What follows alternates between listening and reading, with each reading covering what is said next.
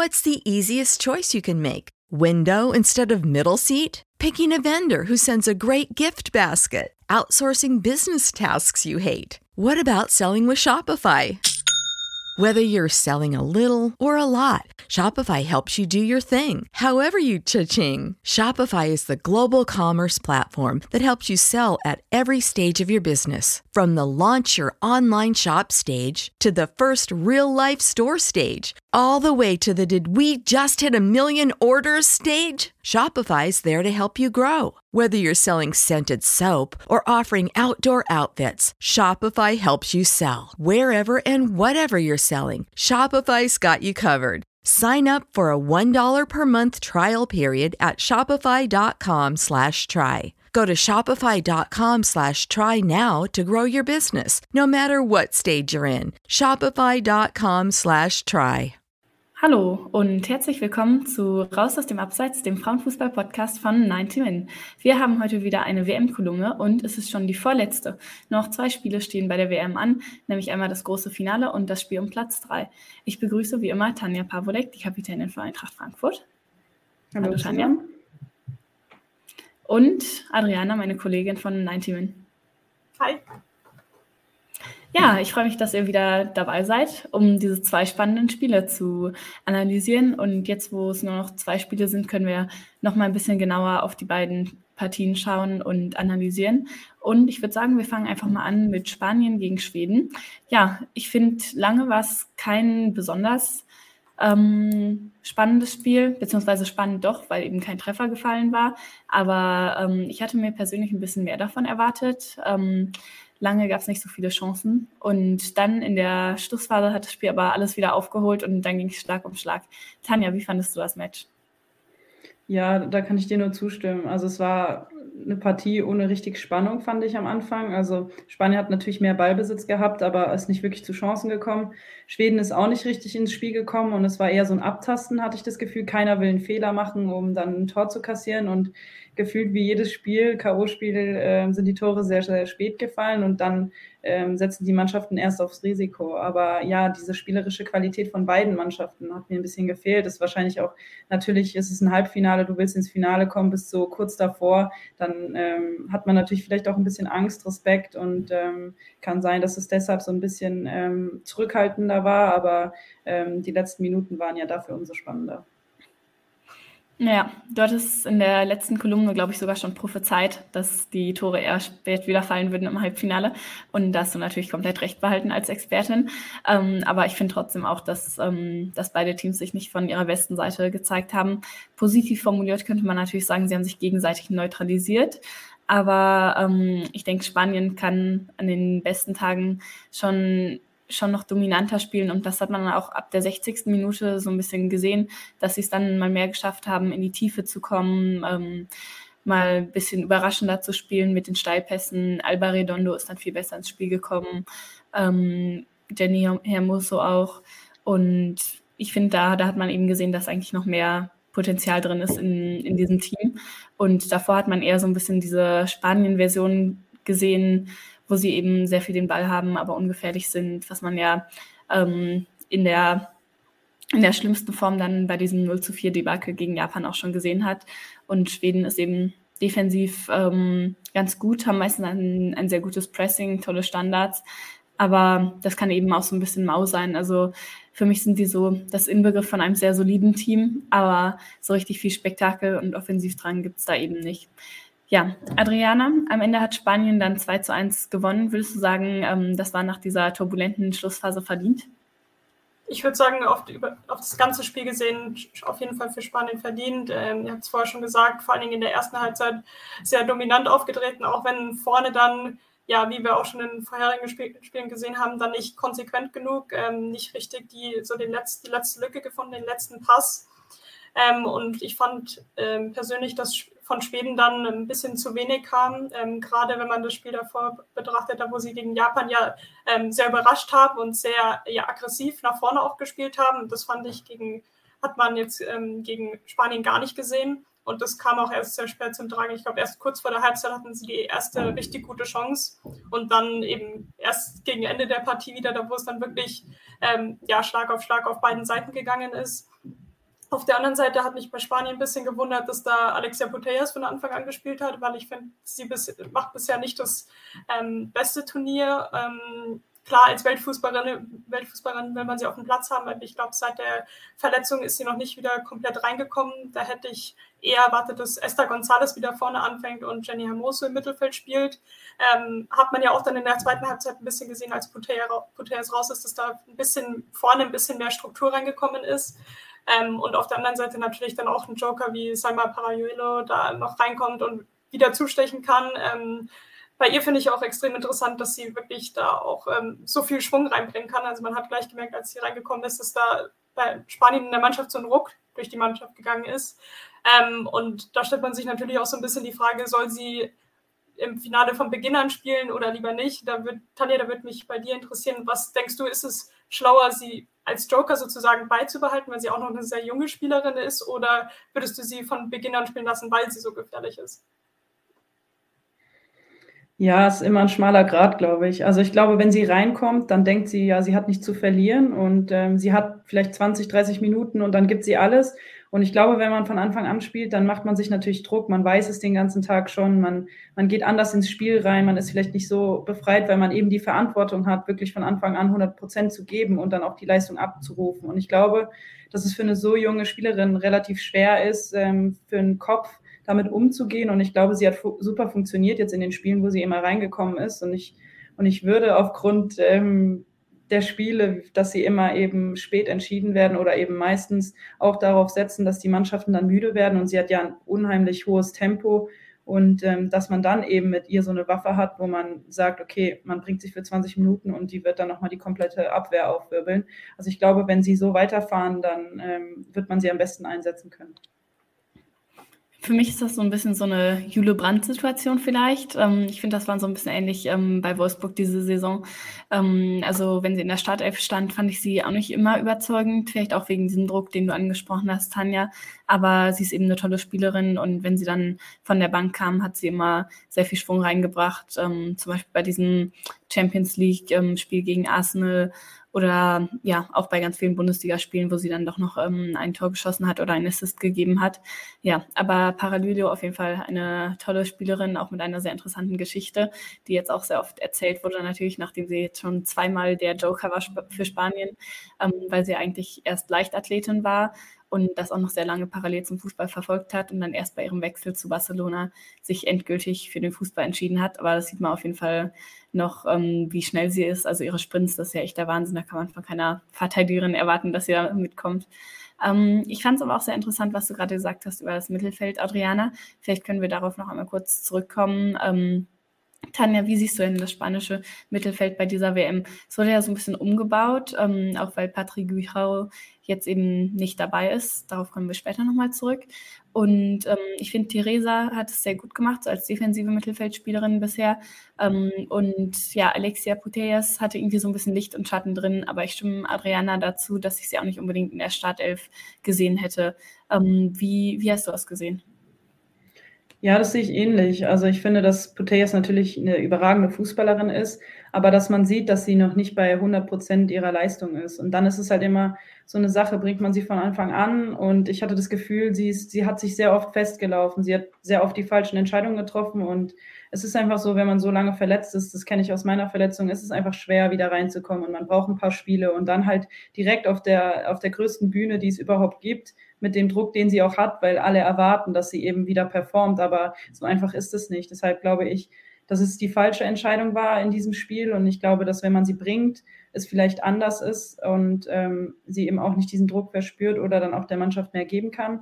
Aber ich glaube, ähm, dass Bonmati auch ein großer Faktor ist. Also ich bin ein Riesenfan von ihr. Ähm, sie, macht, sie macht richtig gute Spiele, ähm, hat immer richtig, richtig gute Ideen und ähm, ja, ist einfach taktisch und technisch so gut, dass ähm, sie immer ein Spiel auf sich lenken kann. Und ähm, ja, generell ist das Mittelfeld natürlich sehr spielstark, aber ich finde, dass sie trotzdem ähm, so eine Konstante haben und auch irgendwie ein gutes ähm, Zwischenspiel zwischen Abwehr und aber auch Sturm haben. Vielleicht liegt das eben auch so ein bisschen daran, ähm, dass Bonmati und Bouteilles sich ja auch schon relativ ähnlich sind als Spielerinnen. Und ähm, nachdem Alexia Putellas mit ihrem Kreuzbandriss ausgefallen ist, war es ja so, dass ähm, Bonmati dann bei Barcelona die Zehnerrolle eingenommen hat oder zumindest offensiver gespielt hat als vorher. Also nicht mehr so sehr als Achterin. Und ich glaube, dass es eben oft so ist, dass die beiden die, die gleichen Räume besetzen wollen oder ähnliche Ideen haben. Und man hat oft gesehen, dass sie dann sehr nah beieinander standen und dadurch hat Spanien dann weniger geschafft, ähm, das Spiel mal zu verlagern. Ähm, und ich glaube, das hat dann eben ja, dem Spiel eher ge, ähm, gestört, als dass es ihnen geholfen hat.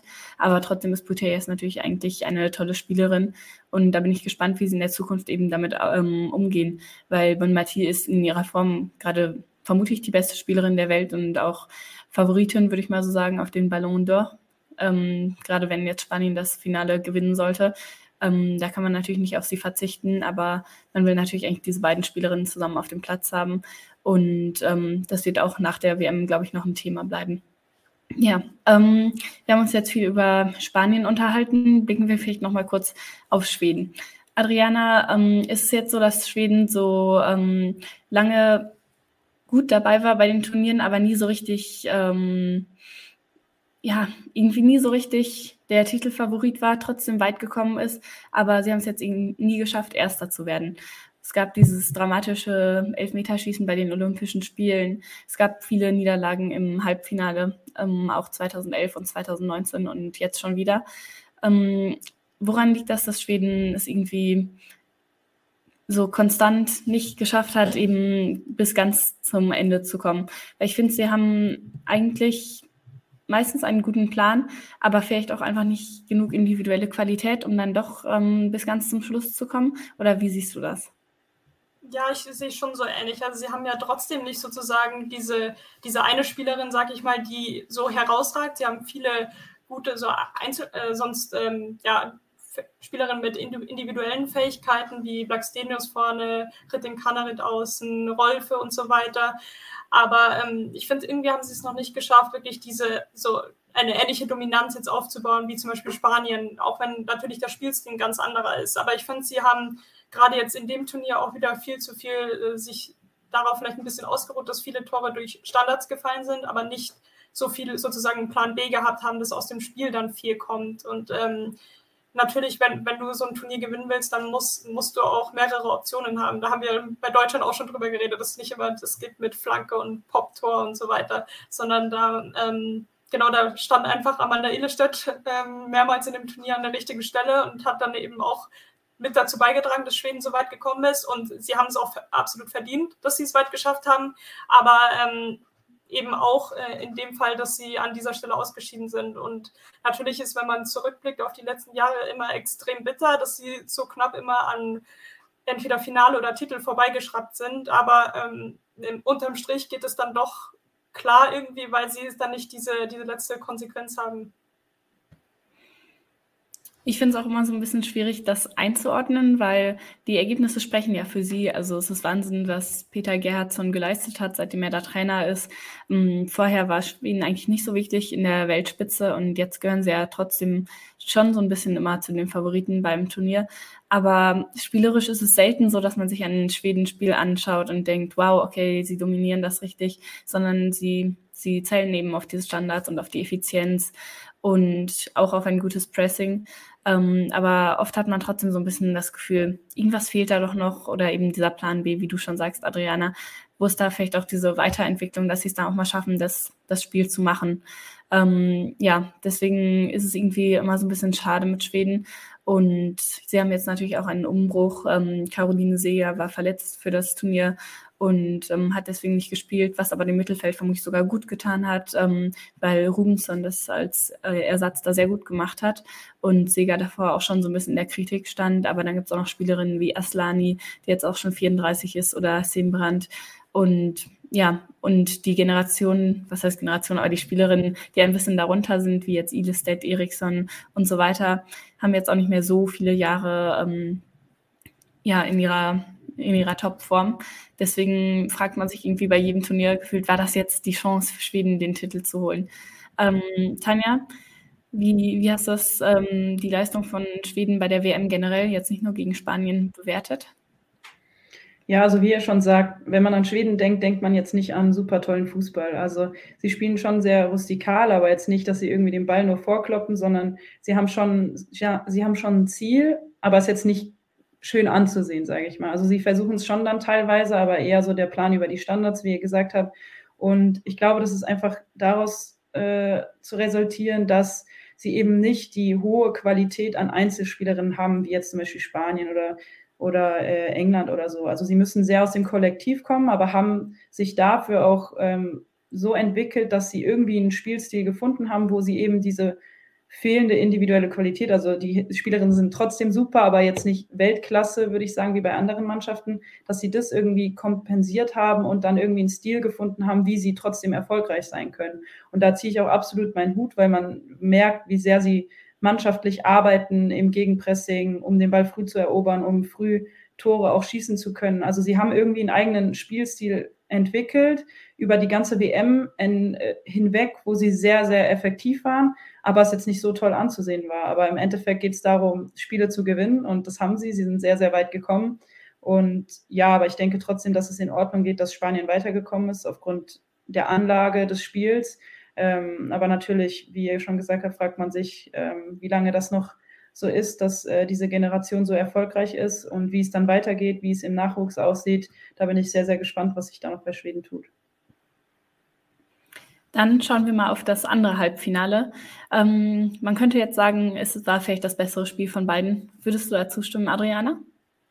Ja, würde ich auf jeden Fall sagen. Also ähm, Klar, es hat auch bei, bei ähm, England, dass die so ein bisschen dominanter waren, natürlich das, das ganze Spiel war. Ich fand, da war auch äh, ähnlich vielleicht wie beim anderen Spiel, dass da von Australien in dem Fall zu wenig kam, in, vor allem in der ersten Halbzeit. Ähm, da hätte ich mir ähm, viel mehr gewünscht, dass sie vorne dann noch mehr, noch mehr da ähm, in den 16er und so weiter reinkommen. Aber da gab es auch sehr lange keine, keine richtig guten, hochkarätigen Chancen aus, wenn man das jetzt ganz am Anfang von Sam Kerr ausnimmt, da wo sie im Abseits gestanden ist. Ähm, ähm, aber ich glaube, dass das vor allen Dingen auch daran lag, dass England so stark war. Also ich, haben ja, ich habe auch schon vorher gesagt, dass ich bisher nicht richtig überzeugt war von, von der Turnierleistung von England und fand, dass sie jetzt absolut das beste Spiel bisher gemacht haben, sowohl in der Abwehr als auch vorne. Also gerade ähm, auf den Außen haben sie extrem gut eben Caitlin Ford und Haley Racer aus, eigentlich fast aus dem Spiel genommen für die meiste Zeit. Ähm, weil eben fast immer alles bei Australien über diese Außen geht. Ähm, eben auch mit den Außenverteidigerinnen zusammen, dass sie da immer wieder hinterlaufen und so weiter, gute Flanken bringen oder selbst in die Mitte ziehen. Und Everybody in your crew identifies as either Big Mac Burger, McNuggets or McCrispy Sandwich. But you're the filet fish Sandwich all day. That crispy fish, that savory tartar sauce, that melty cheese, that pillowy bun. Yeah, you get it every time. And if you love the filet of fish, right now you can catch two of the classics you love for just $6. Limited time only. Price and participation may vary. Cannot be combined with any other offer. Single item at regular price. Ba da ba ba ba. Und das ist extrem selten gelungen, was eben der guten Abwehrleistung von England geschuldet ist. Für mich war es auch die beste Turnierleistung soweit. Also ich hatte vorher auch irgendwann geschrieben, ich glaube nach dem Spiel gegen Nigeria, dass sie bis jetzt noch nicht so wirklich gespielt haben wie, wie die Weltmeisterinnen. Aber jetzt kommen sie doch in Form, ähm, jetzt wo die wichtigen Spiele anstehen. Und ich fand es auch sehr souverän und sie hatten wirklich einen, einen sehr guten Plan. Haben, haben da auch wieder ein bisschen direkter gespielt, konnten da Hemp und Russo viel besser einsetzen und die beiden haben auch super kombiniert. Ähm, also offensiv war das deutlich besser als vorher, aber auch eben in der Verteidigung. Sam Semkür gerade in der ersten Hälfte teilweise auch ähm, sehr viel attackiert vielleicht auch nicht immer fair, aber ähm, das war schon relativ effektiv. Da hat sie doch noch ihr Tor gekriegt, hätte vielleicht auch noch ihr zweites schießen können. Und da gab es dann so eine Phase nach dem 1 zu 1 und selbst nach dem 2 zu 1, wo England ein bisschen gewackelt hat, ähm, finde ich. Da wirkt es ähm, nicht unvorstellbar, dass Australien da jetzt nochmal rankommt. Ähm, Kerr hatte noch eine tolle Chance nach der Ecke, aber hat den Ball dann über die Latte ähm, geschossen. Ja, und dann hat Russo direkt nach dem, nach dieser Szene das ähm, 3 zu 1 gemacht und damit den Deckel drauf gemacht. Tanja, ähm, es war mal wieder eine eine gute Leistung von Sarina Wiegmann auch, finde ich. Ähm, sie steht natürlich nicht auf dem Platz, deswegen ist es immer schwer zu beurteilen. Aber ich finde, man hat wirklich gesehen, dass England sehr stringent gespielt hat und ähm, Australien, Australiens Stärken eben gut neutralisiert hat. Findest du, sie ist eine der besten Trainerinnen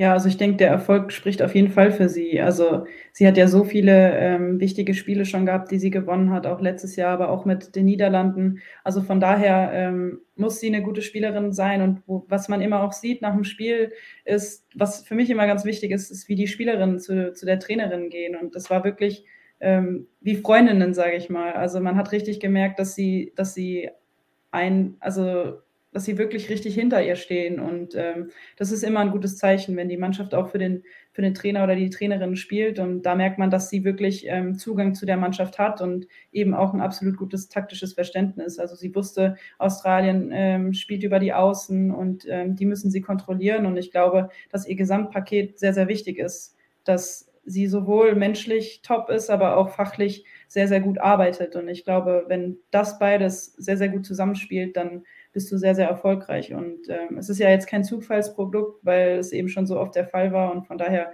zählt sie sicherlich zu den besten Trainerinnen auf der Welt. Viermal hintereinander war sie jetzt bei einer WM oder EM im Finale mit zwei verschiedenen Teams. Das ist wirklich eine wahnsinnige Statistik. Erst mit den Niederlanden und jetzt zweimal mit England. Klar, das sind gute Spielerinnen, hohes technisches Niveau in beiden Teams. Ich glaube, das ist die Grundvoraussetzung, um diesen Fußball zu spielen, ähm, den sie aufziehen will. Aber es ist trotzdem Wahnsinn, was sie daraus gemacht hat. Und gerade dieser menschliche Aspekt ist, glaube ich, bei, bei aller taktischen Akribie, die sie auf jeden Fall hat, ähm, sehr wichtig. Das sagen ja auch die Spielerinnen. Also Vivian Miedema hat gesagt, dass Wiegmann ähm, ihr sehr geholfen hat, zu ihrem Spiel zu finden und auch so ein bisschen weniger diesen Druck zu haben, den sie eigentlich vorher immer auf ihren Schultern hatte. Oder Beth Mead, die unter Wiegmann einen wahnsinnigen Schritt nach vorne gemacht hat und bei der EM dann letztes Jahr sehr überraschend irgendwie auch ähm, zur Heldin geworden ist. Und ja, ähm, ist auch ganz interessant, dass du diese Szenen nach dem Abpfiff ansprichst, Tanja, denn es gab ja so ein bisschen ein Kontrastprogramm dazu ähm, bei dem Viertelfinale von Spanien, ähm, wo die Spielerinnen dann eben nicht mit dem Trainer Jorge Wilder gejubelt haben. Nach dem Halbfinale war es dann anders, aber ähm, trotzdem ging dieses Video da vorher so ein bisschen viral, dass er eben ganz alleine da ähm, stand und gejubelt hat. Ähm, Adriana, ähm, kannst du vielleicht noch einmal kurz die, die Situation mit dem Konflikt mit dem Trainer und dem Verband erklären, ähm, falls das vielleicht nicht alle mitbekommen haben? Genau, da gab es eigentlich schon im Vorhinein von der Europameisterschaft im letzten Jahr eben Gespräche bzw. Diskussionen, dass der spanische Trainer, dass die Spielerinnen nicht einverstanden sind, wie er, wie er das Ganze aufzieht, wie er spielen lassen will, wie er Entscheidungen trifft und so weiter. Und daraufhin sind eben auch 15 Spielerinnen aus der Nationalmannschaft ausgetreten. Ähm, von denen sind dann allerdings die meisten jetzt auch wieder zurück für den WM-Kader. Ähm, allerdings zum Beispiel ähm, jemand wie äh, Mapi Leon und Patri sind nicht wieder mit dabei, die normalerweise ja große ja, Stützen in, de, in dem Team sind. Und ja, durch den, der Trainer ist natürlich immer noch da aktuell. Und ähm, wie du angesprochen hast, im Viertelfinale gab es schon äh, ja nicht den Handschlag am Ende vom Spiel und jetzt beim Halbfinale auch, glaube ich, bei der ähm, Auswechslung von Alexia Puteas, da wo sie auch den Handschlag verweigert hat. Ähm, also es ist wirklich, werden wir im Finale so ein Duell der Gegensätze so ein bisschen sehen. Auf der einen Seite Sarina Wiedmann, die wirklich ähm, super mit, mit der Mannschaft auskommt und ähm, mit den Spielerinnen und so weiter. Und auf der anderen Seite eben der Trainer, der, man, man kann es fast sagen, von den, von den eigenen Spielerinnen nicht anerkannt wird als Trainer. Und die machen so ihr eigenes Ding, aber sind auch irgendwie erfolgreich, was ja natürlich für die Spielerin spricht. Aber auf der anderen Seite glaube ich, dass das auch den großen Unterschied machen kann und wahrscheinlich auch muss, wenn es um den Titel dann am Schluss geht. Ja, vielleicht ähm, füge ich dazu noch ähm, hinzu, dass ähm, die Vorwürfe sich ja auch nicht ähm, nur gegen seine Art als Trainer gerichtet haben, sondern auch ähm, menschliche Sachen waren dabei. Also zum Beispiel, dass sie die, die Räume nicht abschließen durften zwischendurch, ähm, weil er dann noch mitternachts kontrollieren wollte, dass alle im, im Bett liegen und sowas. Ähm, und dass er eben generell sehr kontrollierend sein sollte. Und ich fand aber vor allem den Umgang mit dieser Kritik sehr schockierend. Wilder ist im, im, Verband sehr gut vernetzt und sein Vater hat da auch schon gearbeitet und er ist auch quasi sein eigener Boss. Ähm, und er hat auch früher für den Präsidenten Luis Rubiales gestimmt ähm, in der Präsidentschaftsabstimmung und die beiden sind deswegen auch sehr eng. Ähm, deswegen stand eben er als Trainer fast nie zur Frage, obwohl es eben diese, diese Vorwürfe gab. Und ähm, ja, an ihm wurde dann festgehalten und der Verband hat dann ja sogar gefordert, dass die Spielerinnen sich entschuldigen müssen, falls sie ähm, jemals wieder zurückkommen wollen. Und ja, für mich hinterlässt das alles so einen ganz, ganz bitteren Beigeschmack irgendwie, ähm, dass Spanien jetzt eben trotzdem im Finale steht, das will da jetzt eben diese Erfolge feiern konnte, weil Rubiales, der Präsident, das eben auch genutzt hat, um dann zu sagen, ja, seht mal her, ich habe doch alles richtig gemacht, man muss den Spielerinnen nicht zuhören, ich, ich weiß schon, wie es geht und ähm, will das irgendwie ein toller Mensch und ein toller Trainer und hat das jetzt alles verdient und ähm, ja, selber schuld für die Spielerinnen, die jetzt protestiert haben.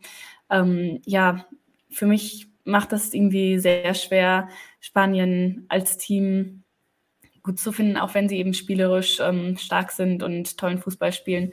Aber für mich ist das einfach so ein, so ein schlechtes Zeichen, was da auch gesetzt wird. Und ich fände das schade, wenn, in, wenn das eben im Falle eines WM-Siegs auch dafür genutzt werden würde, ähm, dass eben die, um zu argumentieren, dass man den Spielerinnen nicht zuhören muss und so weiter. Tanja, wie hast du ähm, das alles als Spielerin selbst verfolgt?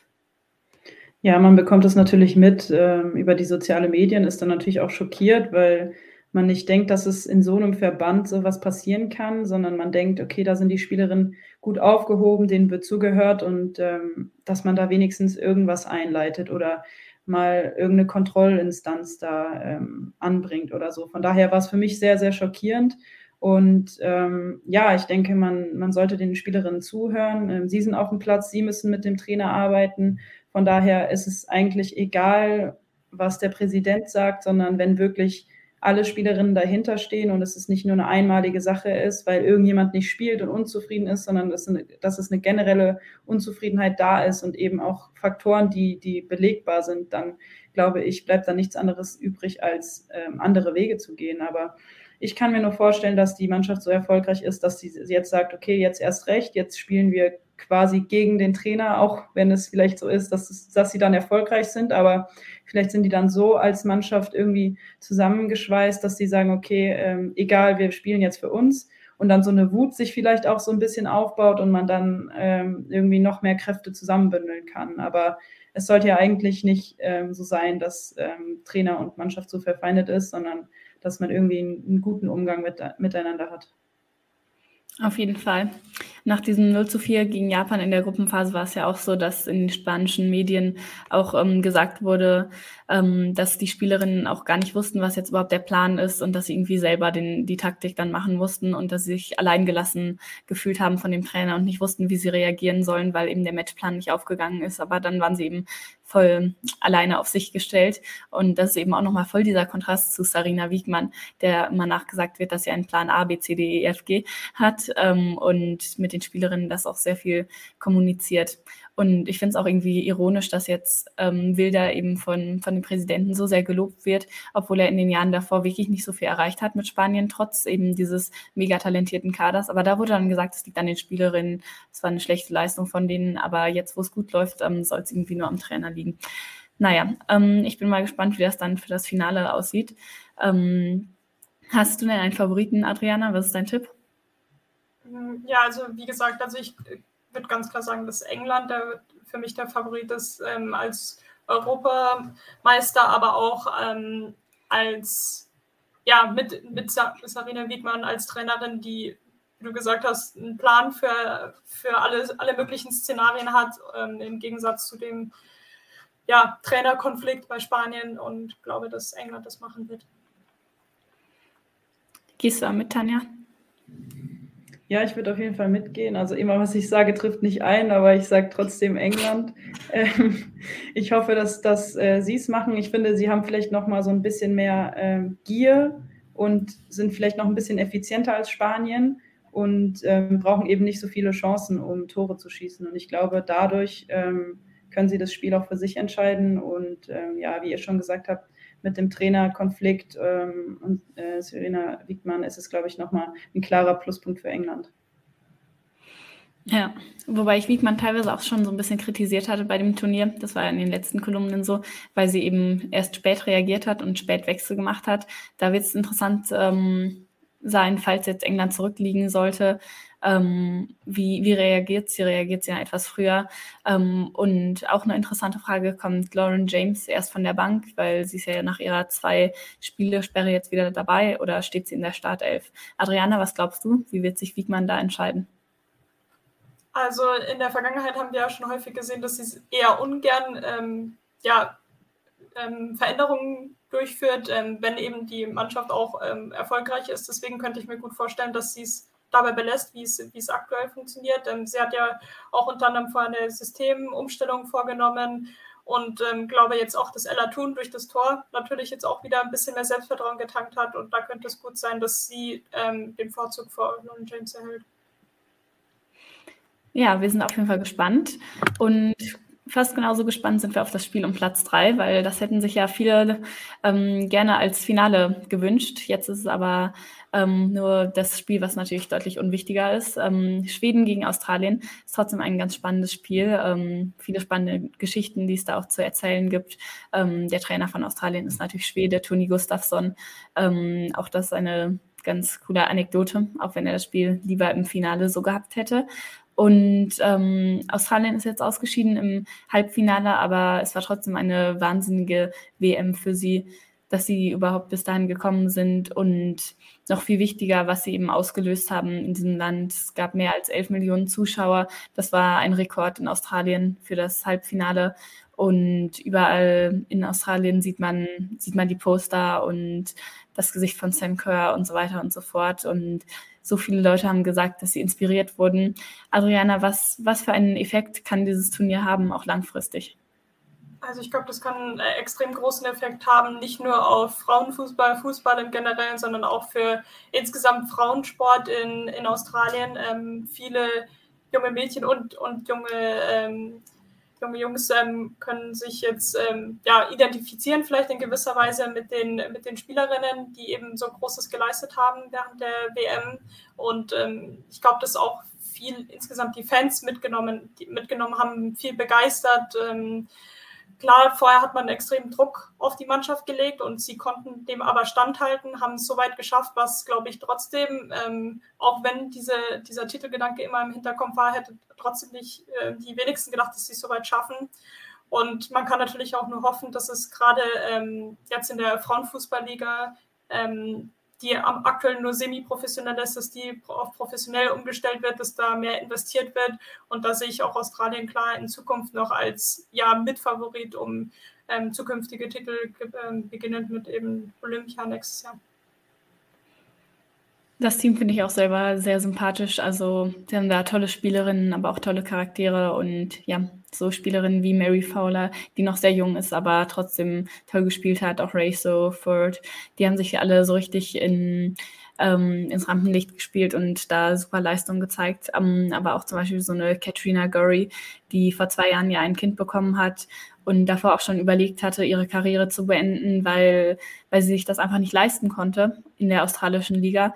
Dann hat sie aber doch noch weitergemacht, dann hatte sie Verletzungen, ähm, immer noch weitergemacht, das Kind bekommen und jetzt ist sie eben bei der WM dabei gewesen und hat super Leistungen gezeigt, ähm, hat die meisten Kilometer abgerissen von allen Spielerinnen und auch gegen England im Halbfinale viele Zweikämpfe gewonnen. Also das war nochmal so eine beeindruckende Geschichte, finde ich. Ähm, Tanja, ist sie dir auch aufgefallen?